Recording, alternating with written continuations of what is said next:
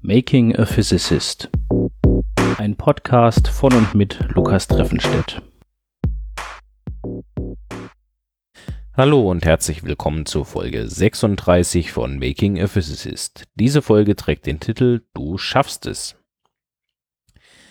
Seit der letzten Folge war der Fortschritt bei mir mal wieder etwas langsam.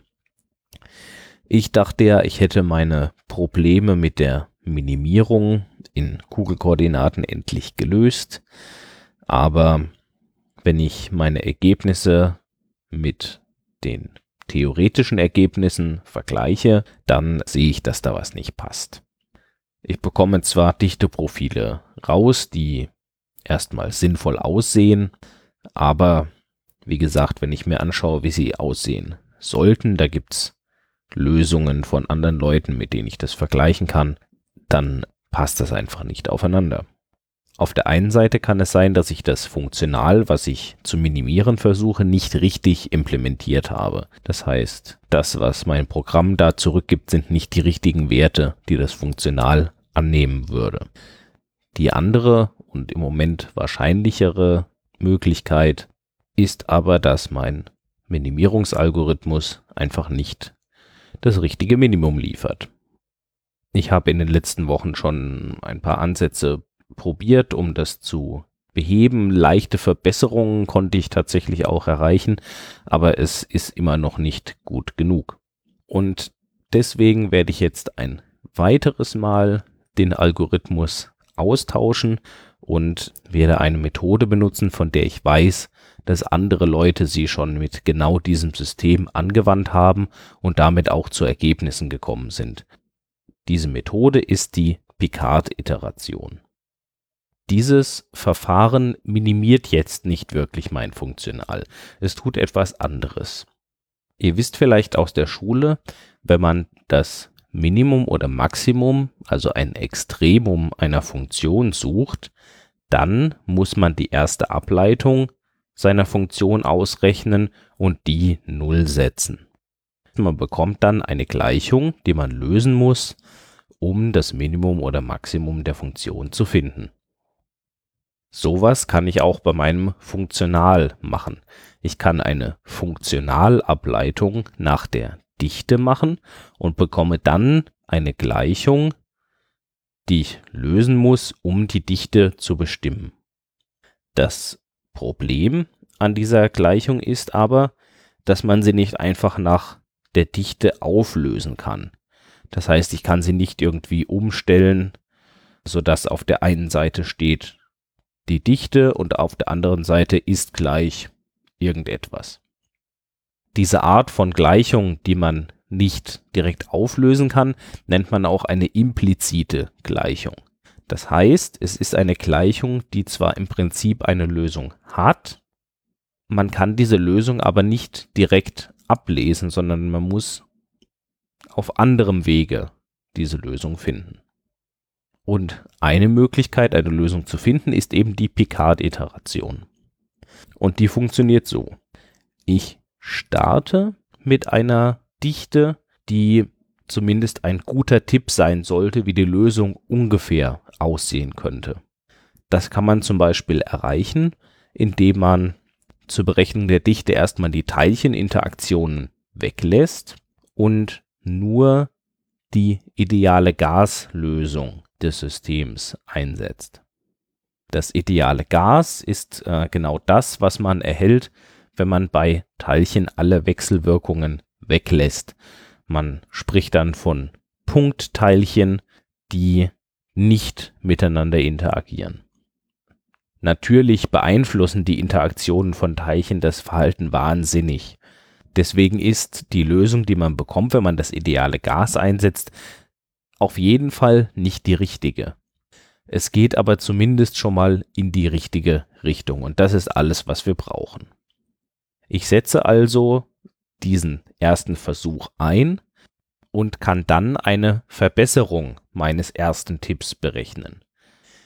Diesen verbesserten Tipp kann ich dann wiederum einsetzen und eine kleine Änderung berechnen und so nähere ich mich Stück für Stück der richtigen Lösung an. Am Ende hat man dann hoffentlich die richtige Lösung gefunden. Dieses Verfahren mit dem langsamen Herantasten ist wahrscheinlich etwas langsamer als die bisherigen Verfahren, aber die bisherigen Verfahren haben ja nicht mal die richtige Lösung geliefert, also man könnte sagen, die waren unendlich langsam. Wir werden also sehen müssen, wie langsam der neue Algorithmus dann letztendlich ist. Mein Fortschritt in letzter Zeit ist aber nicht nur wegen dieser immer wieder auftretenden technischen Probleme langsam. An der Uni arbeitet man ja sehr selbstbestimmt an seinen Projekten.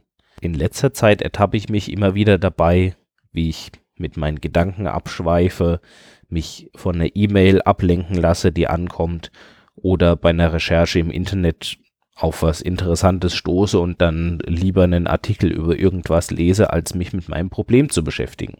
Und das ist natürlich blöd, wenn ich meine Arbeitszeit nicht effektiv einsetze, um in meinem Projekt voranzukommen.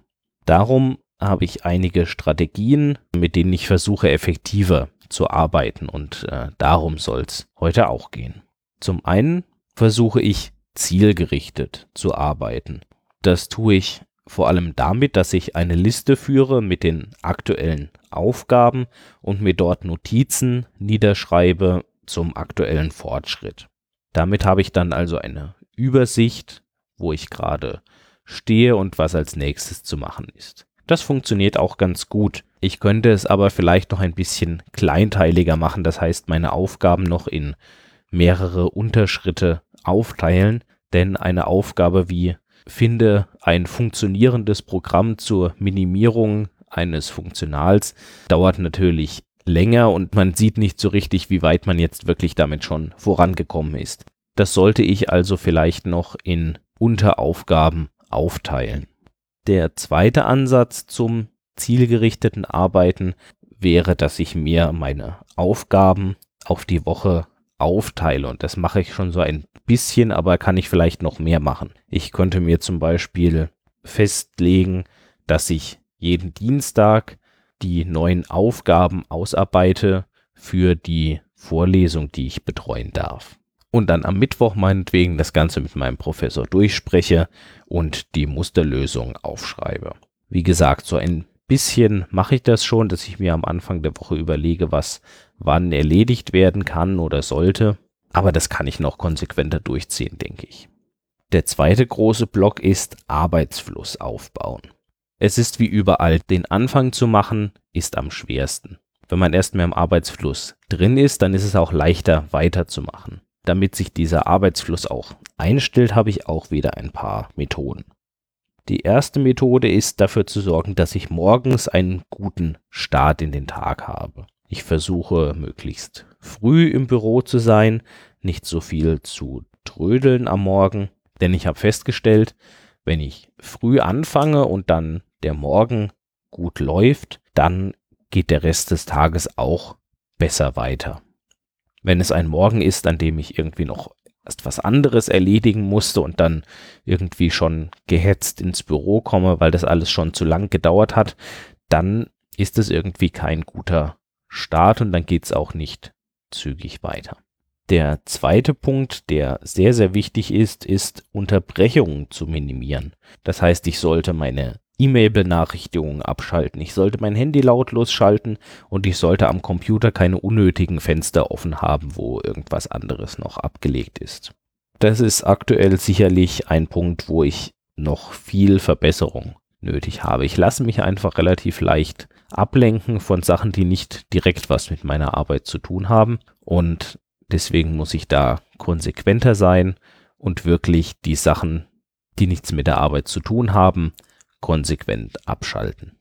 Die dritte Methode dazu ist, effektive Pausen zu machen. Da bin ich tatsächlich sehr, sehr schlecht. Was meine ich mit effektiven Pausen? Wenn ich zum Beispiel meine Mittagspause mache, dann ist die eher stressig und hilft nicht, mich zu entspannen. Ich gehe da ja in die Mensa bei uns an der Uni und die ist gerade während der Vorlesungszeit sehr, sehr voll und sehr, sehr laut. Also das ist kein Ort, an dem man sich irgendwie entspannt hinsetzen würde, um da sein Mittagessen in Ruhe zu genießen. Aber man macht ja nicht nur eine Mittagspause, sondern es ist auch durchaus sinnvoll, während der Arbeitszeit gelegentlich eine kleine Pause einzulegen. Das mache ich aktuell schon so ab und zu, aber ich verlasse dabei nicht den Raum und vielleicht ist das etwas, was ich mal tun sollte, tatsächlich mal vom Bürostuhl aufzustehen, den Raum zu verlassen, ein paar Schritte zu gehen und dann wieder erfrischt weiterzuarbeiten. Sonst kann es passieren, dass man in so einen selbstverstärkenden Effekt reinläuft, wo es gerade bei der Arbeit nicht gut läuft, man dadurch vielleicht schlechte Laune hat, ein bisschen gestresst ist. Dadurch wird der Fortschritt natürlich auch nicht besser, wird eher langsamer, was natürlich noch mehr schlechte Laune und Stress erzeugt. Und dann hat man irgendwie einen ganzen Nachmittag da gesessen, ist nicht richtig vorangekommen und will abends eigentlich nur noch so schnell wie möglich nach Hause. Und um das zu vermeiden, sind vielleicht echte, effektive Pausen, wo man sich mal einen Moment von der Arbeit lösen kann, besser.